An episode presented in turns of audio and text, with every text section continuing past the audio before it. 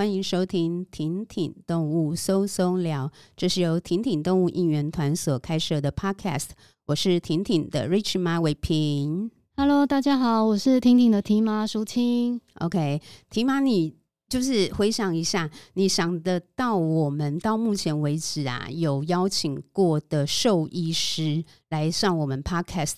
你有有印象有几集吗？兽医师，嗯，急救站的算是对，是啊，是。五位，再加关医师，关医师是。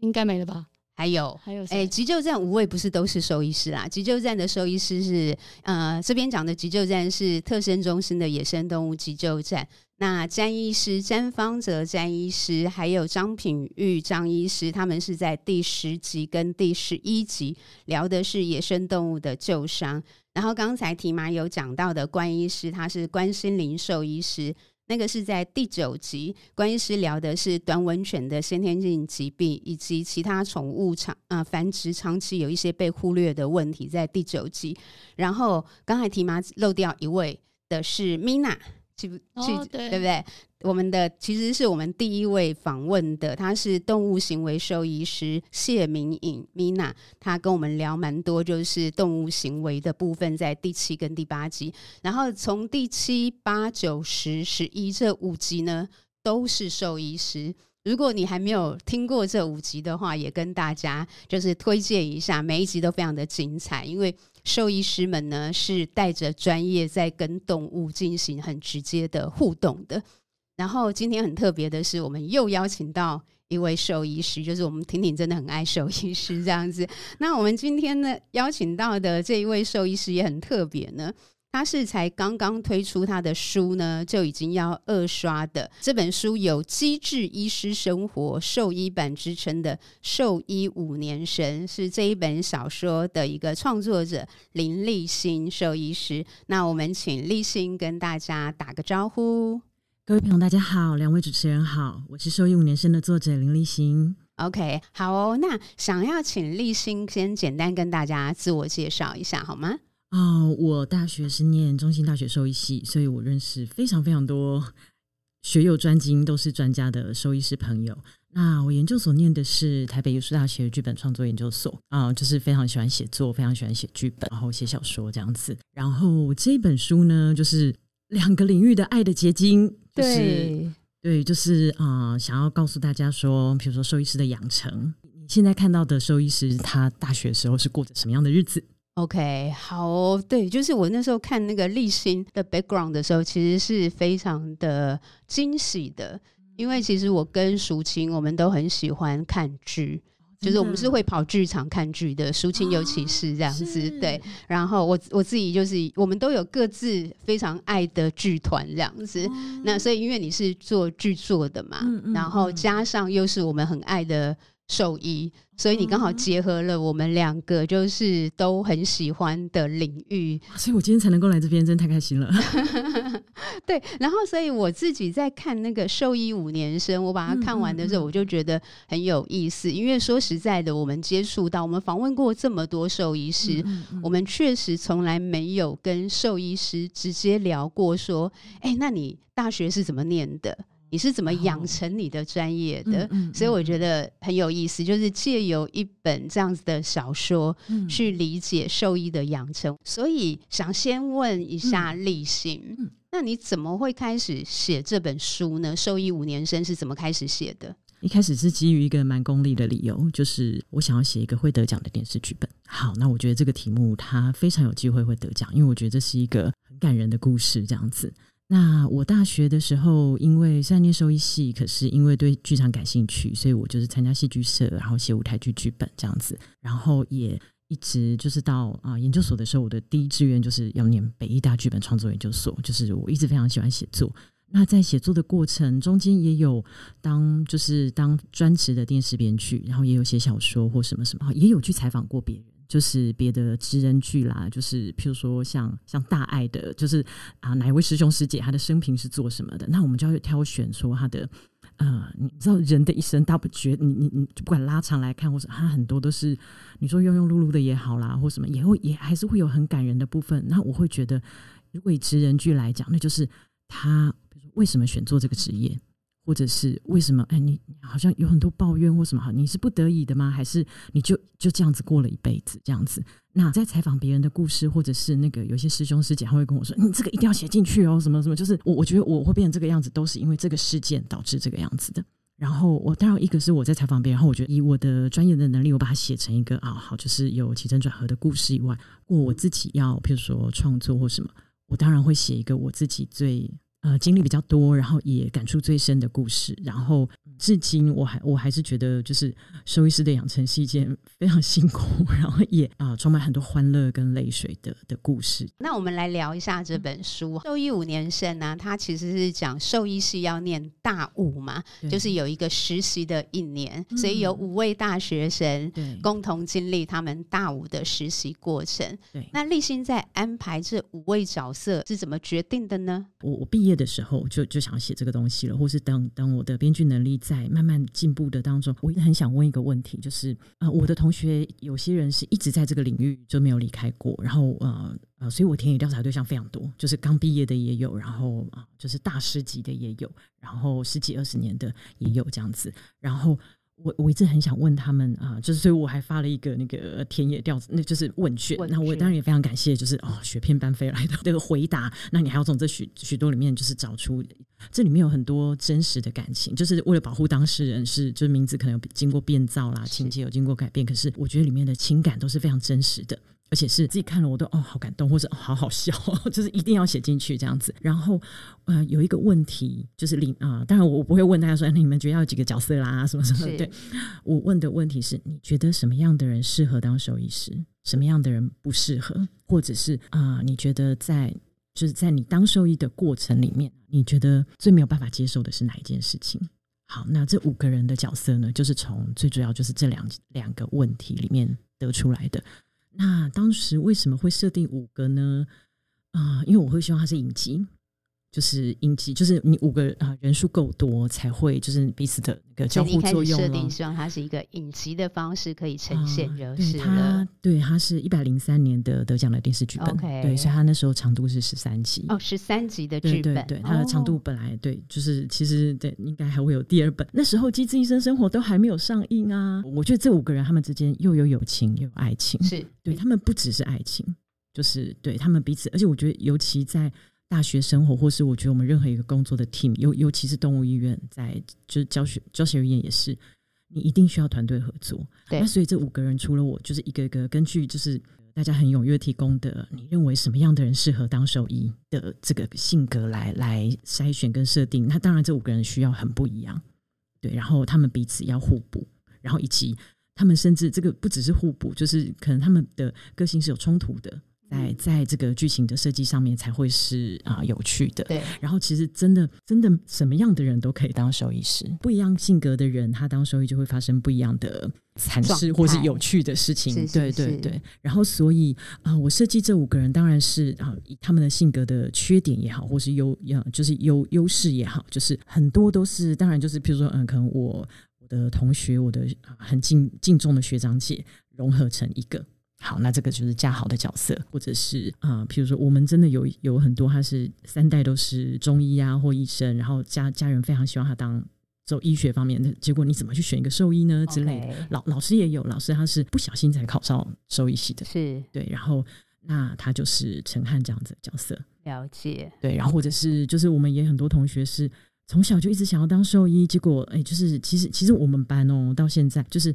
一直一直想当兽医的人，到就是毕业以后反而没有在做兽医的工作。哦，真的吗？对，就是所以，我我也觉得这是一个嗯，以以以编剧来讲，这就是一个英雄旅程，就是你经过这个冒险，经过大五这一年的这个对，就是啊一个很大的挑战，然后你去完成了这件事情，好，你就认清自己的性格，就是这五个人的性格，或者是你就是你适不适合做这件事情，或者是。哎，你说这件事情你会你要克服的是什么？就是自己的性格缺点啦，或什么的。然后我觉得像啊如山这样的角色，就是一个他就是迷妹嘛，就是会去崇拜别人，然后一下开心，一下就难过或什么这样。我觉得啊、呃，就是同理心非常充沛的这样一个这样一个的女生，我觉得啊、呃，就是大家一般对于很有爱心的兽医师的的想象也有对，对。然后我觉得就是这五个非常非常不一样的角色这样子。对，就是刚才有提到说，其实有时候反而。呃一开始就是对动物充满了怜悯、爱心、喜爱，嗯、投入兽医的，最后不一定。会走上这个兽医师的这个道路。我自己其实，我们自己其实认识很多，因为我们就是在做挺挺动物嘛，所以我们也办很多活动。嗯、那我们中间其实认识很多的来当志工。嗯，那不管是志工，年轻志工本身，或者是甚至于是志工妈妈带着小朋友来，那小朋友也都很爱动物，嗯、所以他们很多人的第一志愿都是当兽医。嗯。可是，当他们渐渐大了以后，可能他们自己也会去做一些调查，嗯，然后我发觉很多就会退缩，嗯，就是因。为毕竟我我觉得这里面陈汉的那个角色可能就带出来，就是他对。动物是有爱，但是他对于某一些，嗯、因为你面对你要面对的是动物的生与死的那个压力是很大的，嗯、所以基本上也许有时候会退缩。你越爱动物，有时候就更难接受，就更难接受。所以我自己跟淑清，我们非常。佩服或者是尊敬我们身边很多兽医师好朋友，可能因为我们认识还蛮多，像野生动物急救站，嗯、我们也认识很多收容所的兽医师，我就觉得他们能够待下来真的不容易，因为你要你喜欢动物你才待得下来，然后你要面对的是动物的生死，甚至于你自己帮动物做出很多决策的时候的自我怀疑，那个压力其实都是很大的，就是了。对，所以我想说这。在里面的一些角色上面，或者是过程当中，包含呃，里面有提到，我觉得有一个部分我自己没有接触过，所以我特别觉得也很有意思的就是里面有呃谈到大动物，对，就是像是牛啊、羊啊、经济动物等等的，然后里面其实有老师带着这五位主角。去接生，然后或者是去紧急救援，对。然后那那这几个故事或者这几幕啦，嗯、其实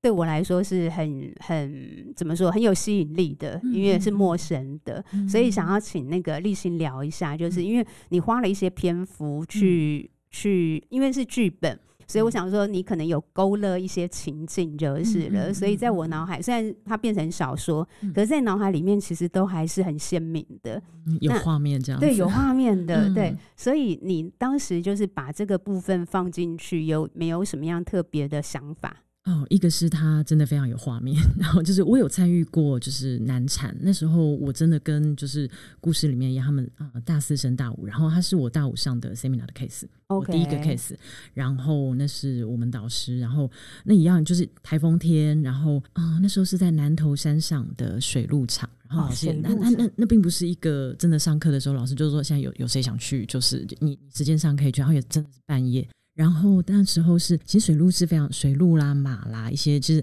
它原本就是野生动物嘛，然后只是它被因为它经济价值或什么被被豢养下来这样子，他们对于环境的刺激或变化是非常敏感的。那那时候是台风快要来哦，还没有来。他就已经就是紧张到他应该是他预产期可能都还没有到，就是如果预产期到了，主人会特别 care 嘛。然后总之我们知道的是，就是他就在那个笼子里面乱撞乱撞，对，就是他对于气压的感知，或是啊雨雨可能已经开始下了之类的。是，然后我们真的就是这样半夜爬着山这样开开开开开开。然后我之所以会觉得会想把这个放进去，一个是觉得那个那个画面太有趣了，我都觉得，因为那时候就是其实哦。哦，我插播一下，为什么会提这五个人，或是会把这五个就是菜鸟当做主角？是因为一般的医疗剧呢，我们看到我们认识这个角色的时候，他就是一个神医，是就是他做一个手术就可以解决所有的问题，或者是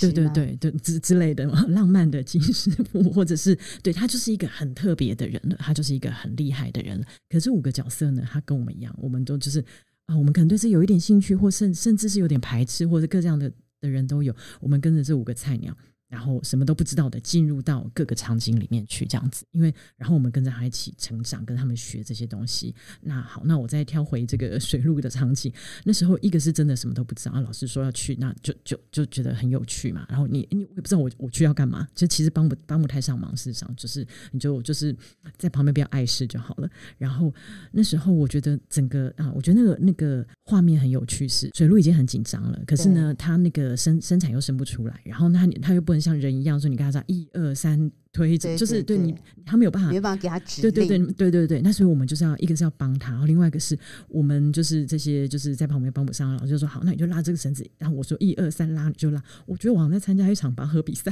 是，对，而且这个拔河比赛，呃，我后来把这个这个场景放在这一段，一个是我觉得。拔河比赛这件事情可以让这五个人，就是他们感情已经渐渐好像有点熟悉，然后开始彼此的个性因为不合或者是合，就是有一些冲突或者是争执，然后啊、呃、开始有一点点默契的时候呢，这五个人因为你们是一个团体嘛，你们就是必须要合在一起，是就是不管是拔河比赛或者任何就是团体的比赛，你们就是在同一条线上了。对对，然后你们的你们对抗的不是不是这个主人，不是这只动物，而是就是你你在跟生命拔河，嗯、就是你你拔赢了，好，我们可能可以把它救回来。那输了是我们大家一起输这样子，所以你不要你不要怪别人说，哎，你怎么动作那么慢？你怎么没做好或什么时候？我觉得医疗的现场很常感觉到，就是对我我是在参加一场拔河比赛，这个是当时啊那时候大四生大五感受到的，在那个台风夜，然后到很后来，我都觉得对啊，我我跟我的 team 是我的伙伴们是一起在参加这场拔河比赛。OK，哦，你突然讲到那个就是这一段啊，嗯、我刚才跳到脑海里面的。也也不是我们访纲里面的，嗯、我想到的就是，因为我们自己做动物保护很久，嗯，其实，在动物保护上面，嗯、虽然我们不是兽医，我们没有历经就是所谓的那种跟生命一一场难产，嗯、所以在跟生命拔河。嗯、可是某个程度，我觉得所有投入动物保护的人，嗯、基本上某一个程度也是在跟生命拔河，嗯、就是我们希望维护最多的动物。的动物福祉，或者是包含野生动物保育，到底该怎么做，可以让野生动物获得很多濒危的动物，可以真的能够存续下去。其实它也都是在跟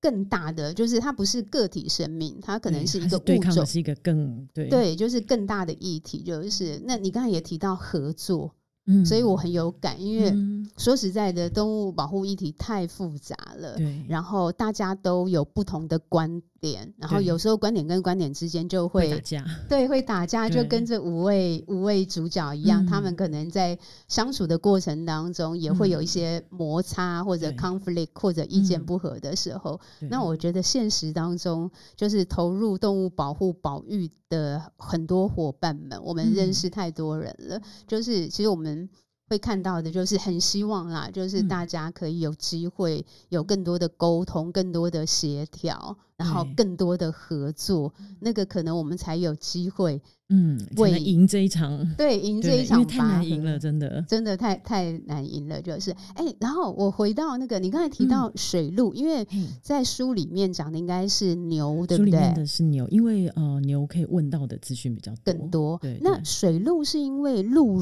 就是他们要取鹿。鹿茸，鹿茸嘛，所以有水鹿养殖场就是了。OK，就稍微提一下，不然因为好就是顺便机会教育一下、嗯、野生动物，请大家无论遇到什么状况，他们是不可以自己偷偷圈养起来的。嗯、就是拜托大家，就是前一段时间那个台湾猕猴被降级，嗯、就是变成一般类。那保育类动物是大家因为是那个野生动物保育法直接规定嘛，绝对不能野生动物。呃，就是保育类野生动物是绝对不可以，就是自己偷偷养起来的。嗯、可是非保育类动物有一点点灰色地带。嗯，所以前一段时间，当台湾猕猴从保育类降为一般类的时候，很多人饲养。然后，哎，淑清有一次，我们是不是去那个山上的一家餐厅？那一次我们是一起吗？还有小五，我们看到有一家人。牵着一只小猴子，对啊，带一只小猴子去吃饭，真的、啊、很可怕。对，所以没有，就顺便讲一下，野生动物不可以养，嗯、台湾猕猴不可以养，因为它的生活习性或者是并并不是你以为的那个样子。没错，没错。好，那我们再回到书上面，嗯、我对于就是立新除了五位。主角学生的描述，嗯嗯嗯、觉得看了很喜欢之外，另外就是我也很喜欢你描写老师的部分。嗯，所以像是里面有一位老黄老师，嗯嗯，就是那种很严厉的，嗯、但是其实他是很为学生着想的。对，对他会要求你是因为他对你有期待，不然他就不要求你了。OK，那你自己在你的大学生涯里面，是不是也有过？就是经验，嗯、就是这些老师的角色，嗯、除了填调，嗯、也是做了很多填调吗？有，以及你自己的经验加进去的吗？哦，对，就是哦，我会觉得这它一它是一个职人剧，它同时也是一个校园剧。然后我们除了要有友情啊、谈恋爱之外呢，它很重要的，我觉得尤其在校园或是好，或者就算是在职场好了，我会觉得一个指导者的角色非常重要。那他们一个是他们的实习生嘛，所以我觉得哦。像书里面也有提到了，就是我会觉得有的时候你会觉得好像你的长官或者是你的老师，他没有非教你不可的义务，但然后你这个时候你就会觉得啊，那以前有教过我的人，有真的用心在要求我教我的人。其实就会很感谢他。是那一个是我设计这几个角色，呃，老实说，他的原型其实也就是我在学校遇过的几个老师，或者是我在职场上遇到啊、呃，我很佩服的前辈或者什么的，就是融合成几个角色。那刚才主持人提到的老黄老师呢，就是其实那个他的原型，我觉得看过书的，只要是我们学校的，应该都知道他就是杨老师。然后为了一个是我搜集杨老师，他本身就是一个非常。冷面小将，现在还在新大教学。哦，老师已经退休了，哦、已经退休。而且我为了为了收集老师的有趣的，他讲话就是真的非常有趣。我还在脸书成立一个社团，叫做老杨语录，就是 因为老杨讲话。你帮老师设设的、没有，但是为为为了我自己，哦、就是因为我觉得我好想，譬如说教都教不会，我再再讲，你再出错，我把你吊起来打成斑马。我为什么打成斑马？就一条一条的打成斑马。说、啊、你就是。猪脑袋笨死了！我教猴子，我就都教会了，你还教不会？对，里面一直出现“猪脑袋”三个字。对对对，就是老师啊，还还有一个什么？比如说我们在聊天啊，就啊，哪个哪个学姐男朋友好帅啊？为为什么帅？很高啊，很高，那你就嫁给长颈鹿好了。就是就是老师的，这都是老师的语录、哦。对，老师，而且老师是一边做，老师是外科老师，哈，他一边做手术就会，就是尤其在手已经就是好确定这手术快要结束，尤其在缝合的时候，就是讲八卦的时候，就是 老师就会讲很多有趣，而且那个有趣是老师还是冷着一张脸。然后讲讲这个一个这么好笑的事情，就是而且老师的嗯、呃，就当时你会觉得很很大家都很害怕老师，但是老师讲话又很好笑，所以你就是这时候不知道要笑还是不要笑。然后对，或是可能我相信到现在可能很多还是会模仿老师的那个，但他那个幽默就是模仿不来的。OK，然后以及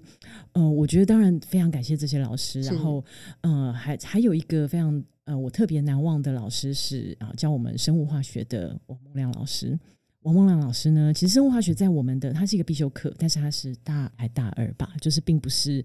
并不是啊、就是比如说猪病、牛病、小动物外科、内科这么的啊、说实用或者，但它也是也是也是会挡修，就是你这个没修，你就是你就必须要没过，你就必须要重修这样子。那生物啊、生化呢，他当了非常多人，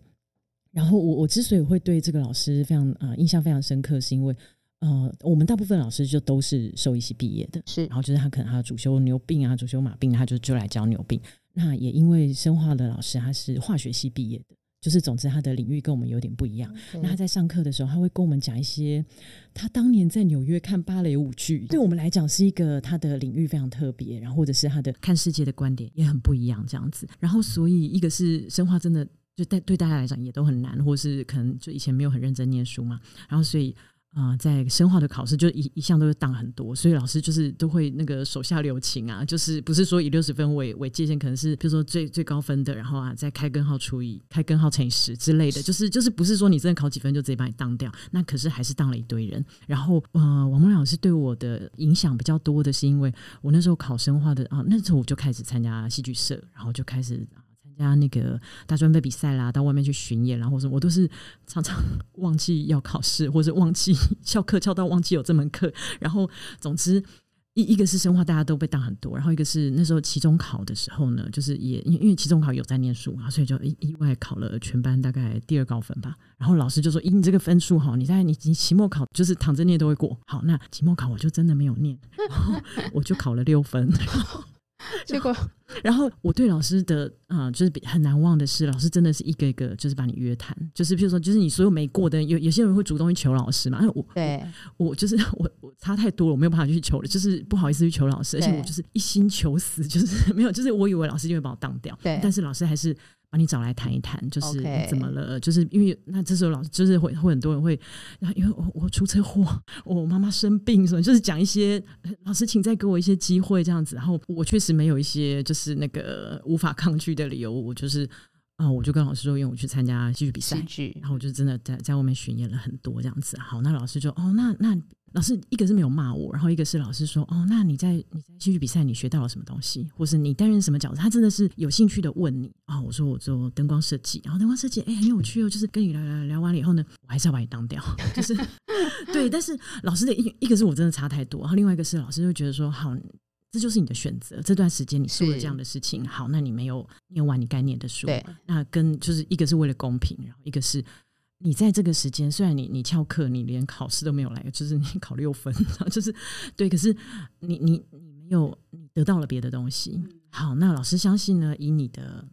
能力或者是你的，你如果好好再念的话，你你再重修一次，你。你也会得到很高的成绩，所以呢，老师让你再重修一次。好，那可是就是对，那这对我这已经就是生化，其实对整个科目来讲，其实也也不是什么影响太大。可是我觉得老师的这个鼓励，对我日后的不管是吃鸭的选择，或者是老师相信你，老师相信你可以做得很好，只要你就是你你选择做这件事情。好好的做，你你就可以做得很好。我觉得这个是在，嗯、呃，整个我觉得不一定是兽医系，或者是我觉得在未来的工作啊，或什么什么，就因为，嗯、呃，其实也也是有其他人问我说，哎，你到底你是想要当作家，还是想要当兽医，或什么？对，对，就是如果说你有很想要做的事情，那这个事情不是只有一件，那一个是小孩子才做选择，因为我们已经不是小孩子了。然后以及，如果你真的很想做，你你就去做啊。但是你这个同一个时间，你你做了 A，你就不能做 B 嘛，对不对？对，那你好，那你是 B，B 会表现得很。没有那么好，没关系，就是老师就是鼓励你说，那我再给你一次机会，好，那你可以就是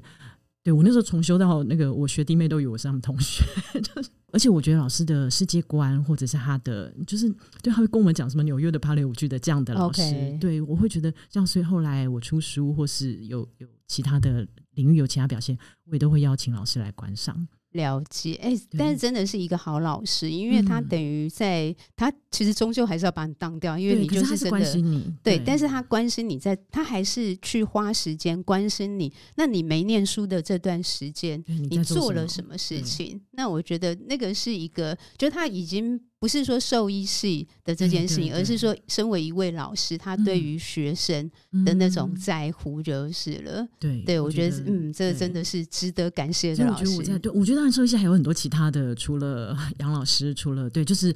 呃，这他们也都是被我浓缩到几个老师的角色里面。是是是对他，其实他们觉得，我觉得他们的身教，譬如说像啊，还有林寻龙老师，还有林寻龙老师，对对对，我们他现在还在线上，好好认真的老师，我们就跟着他去哪里哪里哪里。然后我我都会觉得，如果如果啦，这是我自己的假设，老师把他的时间就是放在我要钻研眼科，钻研什么科，你一定也会成为这个领域的非常专业的人。是可是他把他的时间放在带我们。了解，这些带很多一届一届不会的人，然后去把他们变成可以，他们可以去为流浪动物奉献或什么什么。林老师现在是新大 USR 计划的，就是那个在兽医系的计划主持人嘛，所以我觉得很棒的是，表示他可以春风化雨，是真的可以影响到非常多的人。对，他会影响更多，就是未来的兽医师在职业，或者是他他成为兽医之后。我觉得那个态度有时候是主要是态度非常重要，因为我觉得其实知识层面，你你看书就会了嘛。是现在学就是你在网络上什么，你要你要学哪个手术很难的手术，哎，你多看几次，你多练你就会了。可是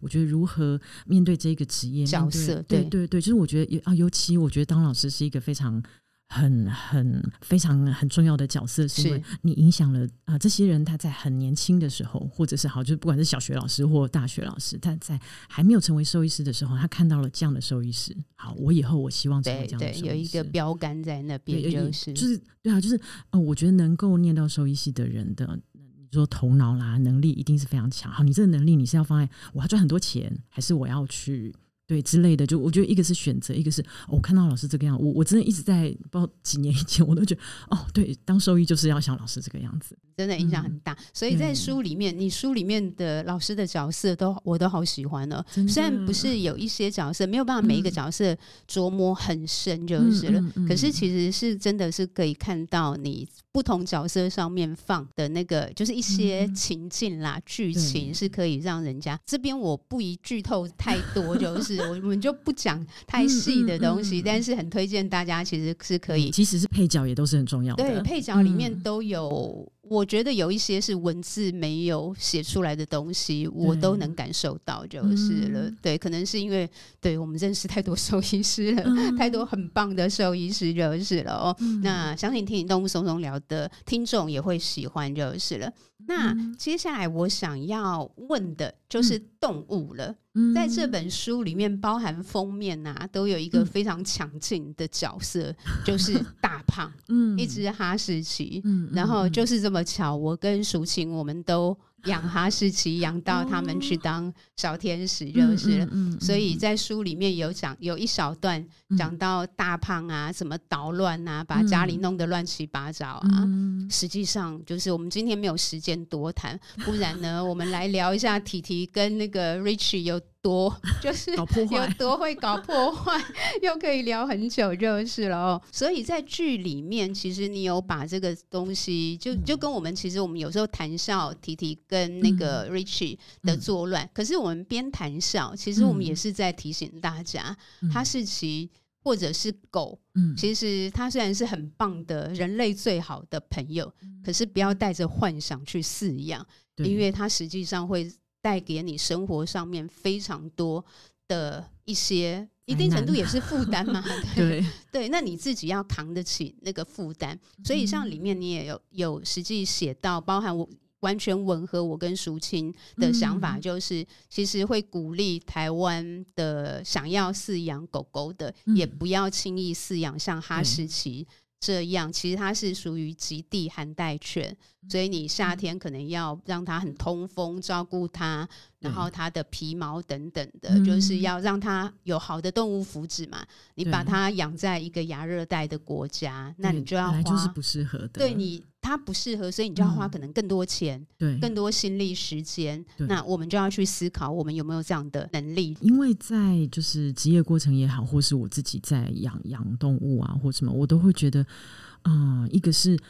就是动物虽然它它陪伴着我，然后一个是他们不会讲话，所以它不太会跟你讲它的需求，然后所以它可能它就是当它就是生病了才会带来嘛。然后它，然后一个是它会造造成它生病，一个是就是比如说它它闷热或什么什么什么，然后有很多是你会觉得天哪，这这在比如说在书里面我提到的是他们的原罪，就是这是。如果你真的不去管它，它就是自然会发生的。好，那如果我们要照顾它，或者你要养这种狗，那你就真的势必要在这个这个部分要要放要放很多心力。那有有些人会觉得，哈，那养狗这么麻烦，那为什么要养？对，那那那为什么你要养呢？对，那就不要养，真的对之类的。现在都其实蛮鼓励，没有准备好不要养这样子。对，所以养狗它一个是它不是一个礼物。就是对，比如说啊，为啊，像像有一些我们在那个认养流浪动物的时候，我们可能要求说啊，你就是未满十八岁，或者是你你自己没有经济能力，因为养狗真的养狗养猫都很花钱。花钱对，所以不是说像啊书里面也有提到说，就是那种那、欸、我在大学的时候养啊，然后那 我会那个随着我的东西一起搬回家，然后我去去外地工作，那个狗狗猫就留在家里给爸爸妈妈。好，那在这个故事里面呢，是爸爸妈妈跟。跟这只狗渐渐的产生了感情，他口口声声说那不是我的狗啦，我才不要理它啦。哎、欸，可你他生病你还是会照顾他之类的，是可是他可能就是没有办法照顾得很好。对对，可是那就是也也不是说啊抛弃他或怎么样，而是你在你在开始养的时候，要想清楚，要想，因为他他他一个他不是你的物品，对对，然后他他他是有生命的，他对就是他的生老病死，就是就是一辈子。我我记得学嗯，对书里面有提到老老师也有讲过啊，就是。养狗本身是一个悲剧，为什么呢？因为狗的寿命呢就十几年。好，那其实你在这十几年刚开，就是就像你认识一个，好像像你去谈恋爱啊，你一开始就就算再怎么彼此吸引，好了，你们是不是要稍微磨合一下？对，磨合彼此的个性。那我们养狗养猫也是啊，你要知道，好像好像今天知道怎么养狗啊，它怎么样的状况会有皮肤病，什么样的状况什么的，对。然后你稍微等你熟悉它了以后，等你生活不能没有的，因为你真的你开始爱上它以后。理论上你不会抛弃他，真的对，而是他抛弃你，因为他的寿命一定比你短，就是十几年。然后老师就是用他冷冷的说：“等你习惯他存在啊，他手挥挥跟你说再见了，不要害我们哭。”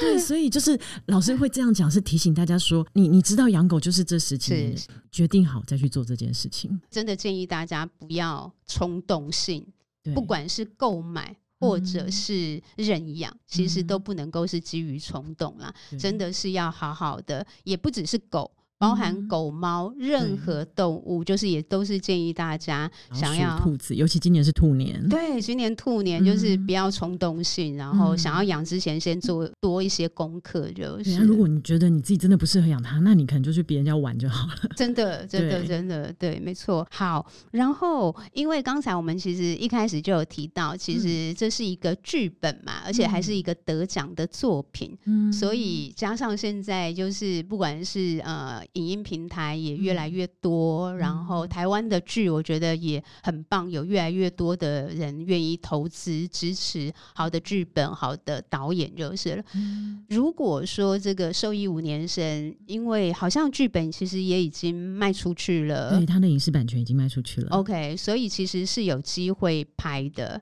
对，那有机会拍的过程当中，不好意思，嗯、因为这个婷婷呢，我们毕竟是那个婷婷动物这样子，嗯、所以我们很关注的会比较是说，我们知道拍成一出剧，以动物、嗯、里面有动物的剧，基本上我们会就加个十倍百倍这样子。对，就是它很困难。嗯、那你要怎么去维护那个过程当中，就是又要去考虑收视率，又要考虑拍摄的成本。嗯，但是我们当然很。Care 的就是动物福利，嗯、有没有办法做到最好的维护，嗯、以及很多爆红的剧，最后里面有动物，其实下场不太好，嗯、因为大家就会有疯养潮。对，那这两点对立新来说，嗯、你自己譬如说有什么样的。想法？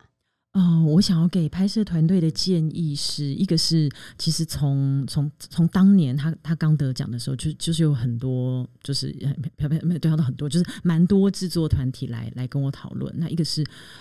我觉得我对这些提供给我田野调查的、提供给我真实情感的这些人是有责任的。我对兽医系是有责任的。听说有人想要把里面，因为觉得动物太难拍，想要改成别的。对，那时候有什么产科医师，就是产科，就是我觉得电视圈是这样子啊，就是现在红什么，然后我们就改成那个样子。我自己都觉得说他现在能，是因为他现在就是他很接近机制医师，但是其实他比机制医师更早就就完成。就完成。对，那在韩就是就是我觉得也不是说我们都跟着人家屁股后面走，可是电视圈它是一个一波一波，然后对，那好，那如果在这一波能够让人家更了解这些故事内容，可是啊、呃，我觉得也是非常好。可是我觉得有些故事内呃，故事内容有很多包含对动物福祉的要求啦，或什么是是我自己不容更改。我我知道现在拍摄团队他们有进到台大的那个兽医教学院去访问，他们有在做他们的填调，他们也在做填调了。对，那以我在电视圈或是知道拍摄的状况，我会觉得像尤尤其像那个好莱坞，他们有很多是有有一种专门的，就是动物训练师，是就是。不只是我们一般居，就是不，哎，就是 for 主人的居家的动物训练师，而是 for 那个拍摄的。OK，譬如说，像你看到一只狗这样对你很感兴趣，它热爱着你，其实它对着镜头，对不对？其实镜头后面是食物，它它热爱的是食物，是是是，对，或者是它可以做一些动物，就是因为我觉得，就是医学日新月异，拍摄的的的那个技技术啊，设备也日新月异，所以其实你有很多是我们真的不用让这个动物受太多苦。就是我们透过剪接看起来好像是啊，这动物跳到人身上，然后抱着，就是他不用拍个一百次，拍到一个那个啊跳跳的，对你可能真的是你可以分开拍。或是你用剪接的方式，就是我会觉得，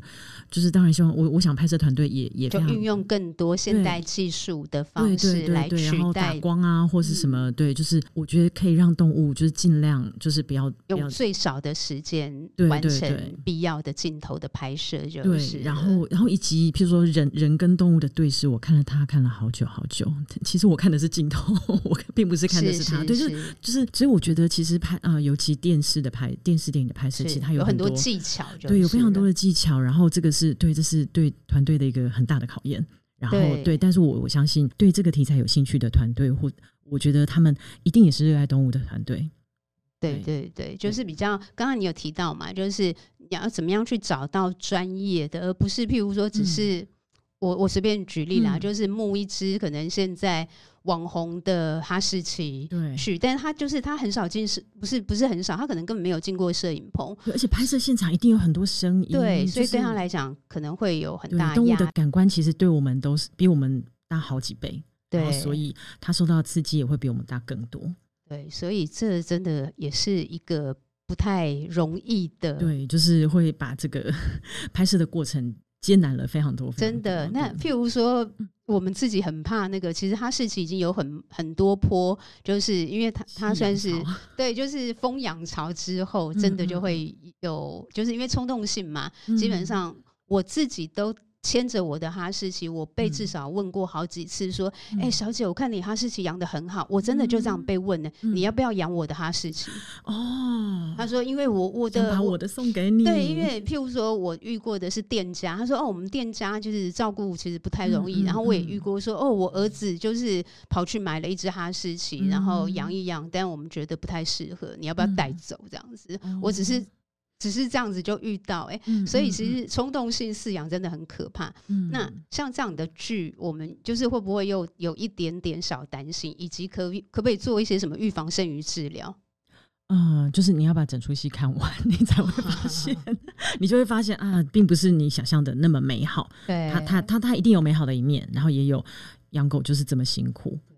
对，其实反过来搞不好可以，嗯、像我们刚才讲到的，嗯、反而是可以去传达很多好的讯息。当你看到一只哈士奇疯狂的咬家具。疯狂的，对，啊、对，就是利用一些技术啦。那如果那个未来那个拍摄团队需要照片，嗯、我们是可以提供，就是真实被哈士奇咬过之后，现场对的现场状况非常的凄惨，这样子。嗯、我相信，对啊，就是我觉得所有热爱动物的人，你你就是一件事情一定有它的两面嘛，它有好的一面，也有它就是很很辛苦的那一面。对，没错，没错。好哦，那。今天很开心，就是能够邀请到立新，就是拍，就是这录这一集其实很特别啦，就是讲到一些那个剧剧本怎么写啊，角色怎么设定，跟我们挺挺动物松松聊过去集数完全不一样的就是了。可是我一直觉得很棒的是，因为我们在做动物保护跟野生动物保育推广，其实我们很需要跨界哦。如果我们一直在圈子里面绕啊，其实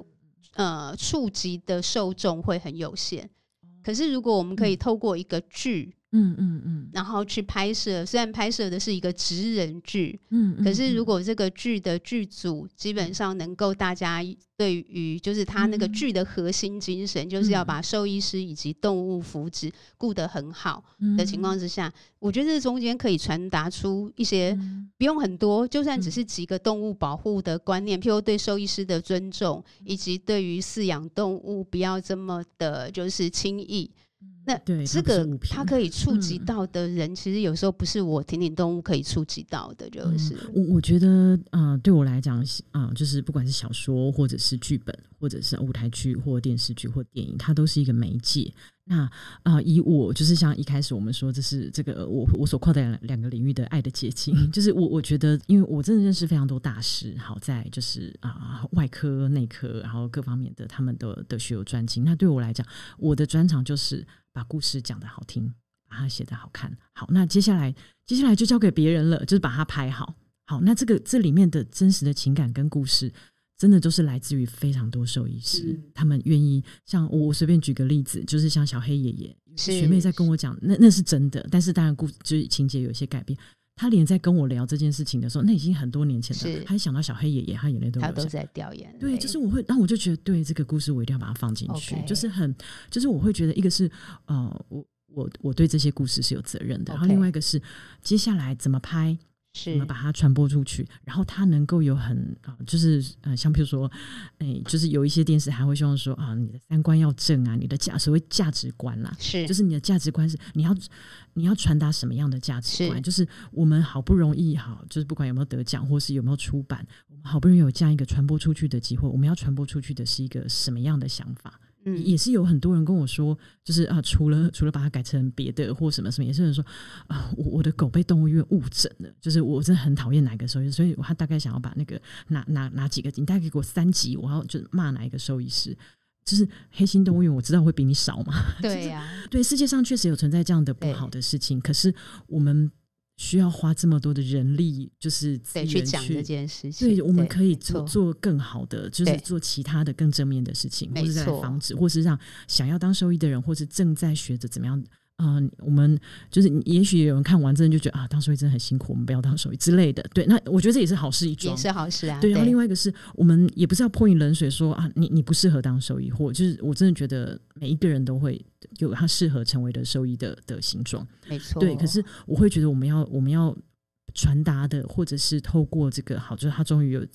有了几个媒介可以散播出去的，就是希望大家对于啊、呃、跟动物之间的情感，然后我们要怎么对待动物，然后以及。嗯或者是你你自己曾经想要当兽医，或是你现现在就是兽医，或是你你很频繁的跟兽医往来的这些人，你会知道兽医是怎么养成的。没错，OK，好哦。如果我自己也很爱那个小黑爷爷的故事，嗯、然后所以最后呢，我们就是跟那个我们的听众分享，也很嗯、呃、谢谢那个时报出版社提供我们三本的证书。所以如果你听了之后呢，想要很想要看。的话呢，当然你可以选择自己买，就是很鼓励大家，就是可以更支持出版业出版好书的创作。那我们有三本证书，要怎么样的提供呢？请你在听完这一集之后呢，到我们婷婷动物松松聊的社团，就是我们有一个 podcast 的呃专属社团，就是婷婷动物松松聊的交流讨论区哦。那去写下你对。我相信很多人可能不管是自己养过动物或者接触过兽医师，请你写下几句。你听完这一集之后呢，你自己想一下，你想要对兽医师讲的几句鼓励的话，这样子哦。嗯、那如果你是想要骂兽医师，就譬如说你曾经被误诊，就不需要的啦。就是 我们我们就是以鼓励式，就是你可能想要谢谢哪一位兽医师啊，或者你曾经接触过你，你受到什么样的感动，包含你之前呃。跟着婷婷应该有接触到很多野生动物急救站的兽医师。Anyway，写一些你想要给兽医师的话，然后到我们的这个社团里面，这是第一个。第二个就是也可以跟就是呃我说婷婷动物松松聊，你接下来想要听的，譬如说特别想要听的主题呀、啊，或者想要邀请，希望我们邀请的来宾，或者是给我们婷婷动物松松聊鼓励的话都可以。那就请你把这两点呢，在我们的社团上面。分享出来，我们到二月底为止，就是你来留言，那最后我们就看留言总数，从里面呢，我们就会抽出三位的名单，然后就是把时报出版送的这三本书《受益五年生》再寄给大家，这样子。OK，好哦，那今天的。就我们就聊到这边，其实感觉还有很多可以聊的啦。对，好，但是最后就请那个立新跟大家 say 个 goodbye 喽。各位朋友，大家再见。好，谢谢大家，谢谢大家，拜拜。拜拜。